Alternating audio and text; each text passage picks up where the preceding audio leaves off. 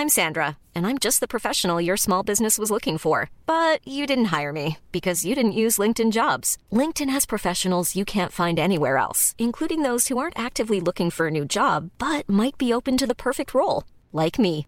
In a given month, over 70% of LinkedIn users don't visit other leading job sites. So if you're not looking on LinkedIn, you'll miss out on great candidates like Sandra. Start hiring professionals like a professional. Post your free job on linkedin.com/people today.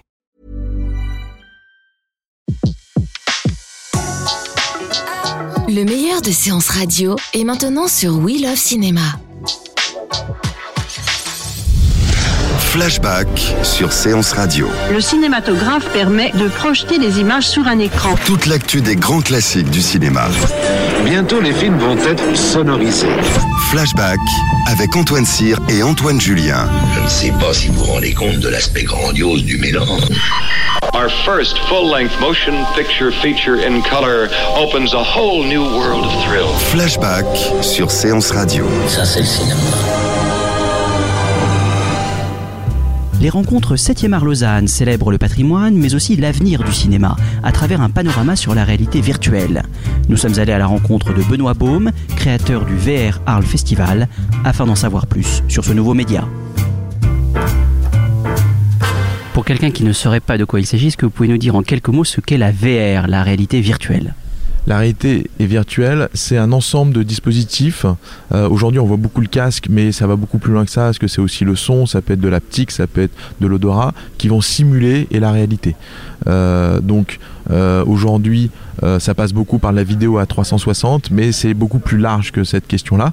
Et euh, c'est euh, en tout cas des questions qu'on se pose depuis les années 50, euh, puisqu'il y a eu des premiers dispositifs euh, qui ont été faits pour simuler et la réalité. Et quand on prend le terme anglais, en fait, nous on a traduit en français réalité virtuelle, virtual et reality, mais en fait en anglais, la, la traduction un peu plus fine, ça serait quasi-réalité, c'est-à-dire comment on arrive à retranscrire la réalité de manière virtuelle. Est-ce que la réalité virtuelle aujourd'hui, c'est aussi une autre manière de raconter des histoires? Bah, ce qui est sûr, c'est que pendant euh, plus de 100 ans maintenant, on a inscrit le cinéma dans, euh, et dans un rectangle euh, avec la, la question euh, du point de vue qui était essentiel, puisque c'était l'arme du réalisateur qui euh, menait un récit très autoritaire par rapport à, son, à son public.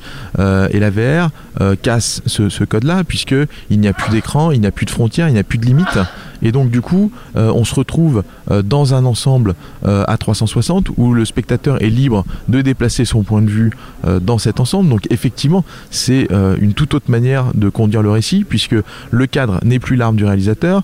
Euh, ça va plutôt être des, des- effets pour attirer l'attention du spectateur, pour guider son, regard dans le, dans le récit. Le son du coup qui est spatialisé devient très important parce que le simuli sonore va orienter la, perspective du, euh, euh, et du spectateur. Et donc oui, on est euh, dans une autre manière de, raconter des histoires. Et on voit bien d'ailleurs qu'il y a une nouvelle grammaire à inventer, à écrire, puisque euh, les, cuts ne se passent pas de la même manière. Il y a la question de l'incarnation du point de vue. Il y a beaucoup de questions qui se posent et qui ne se posent pas au cinéma.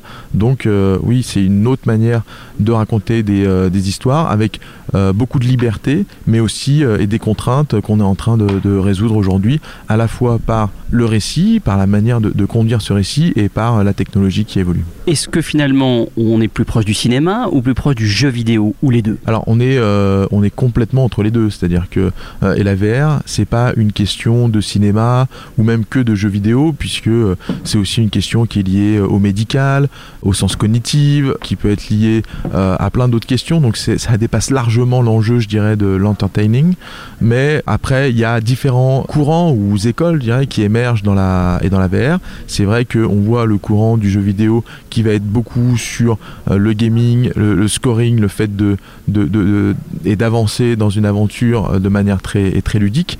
Et puis le point de vue du cinéma qui va être beaucoup plus une narration, un point de vue, euh, la manière d'emmener les gens.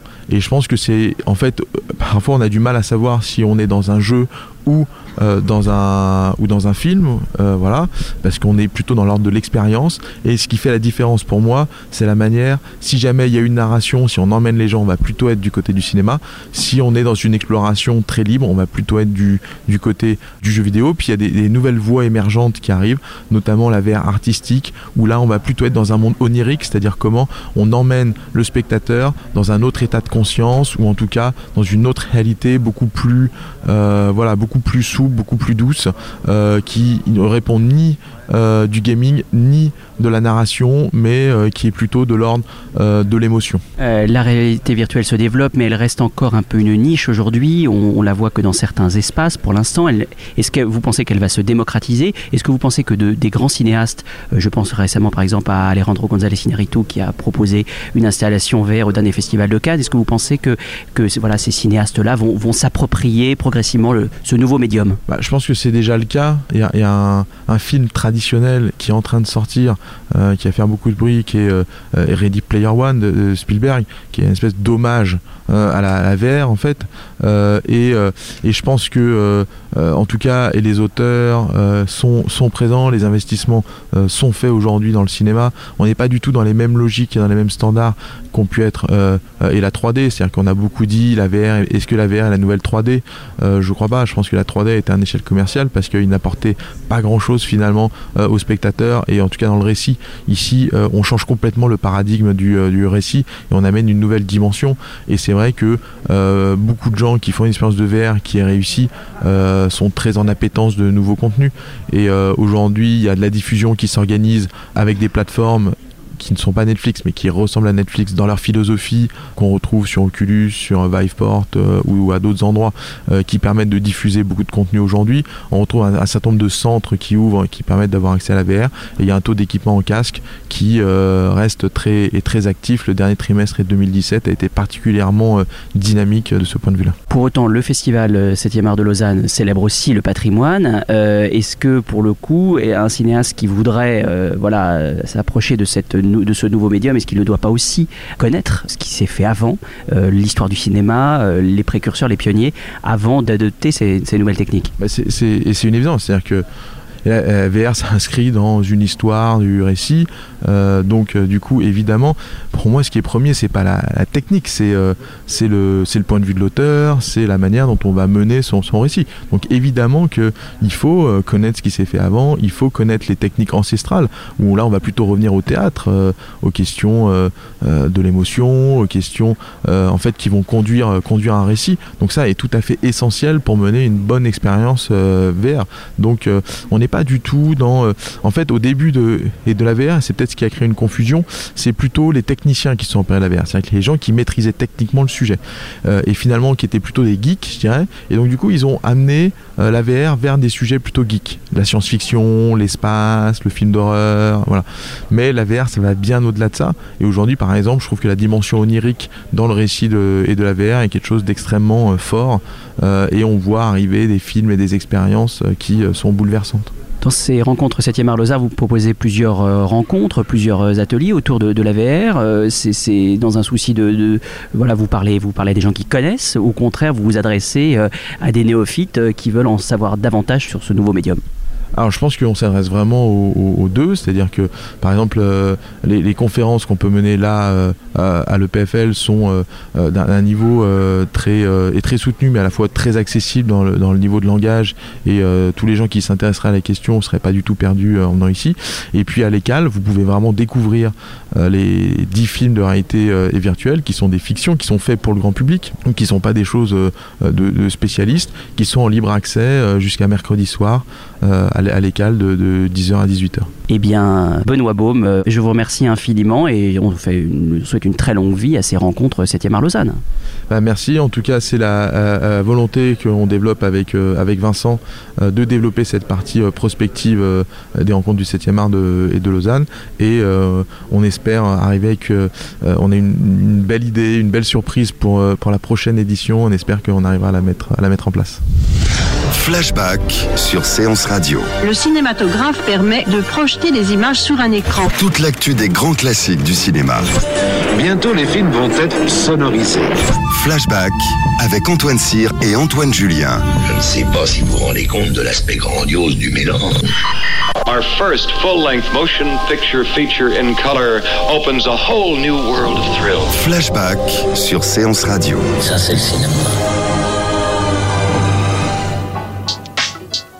Retrouvez l'ensemble des contenus séances radio proposés par We Love Cinéma sur tous vos agrégateurs de podcasts.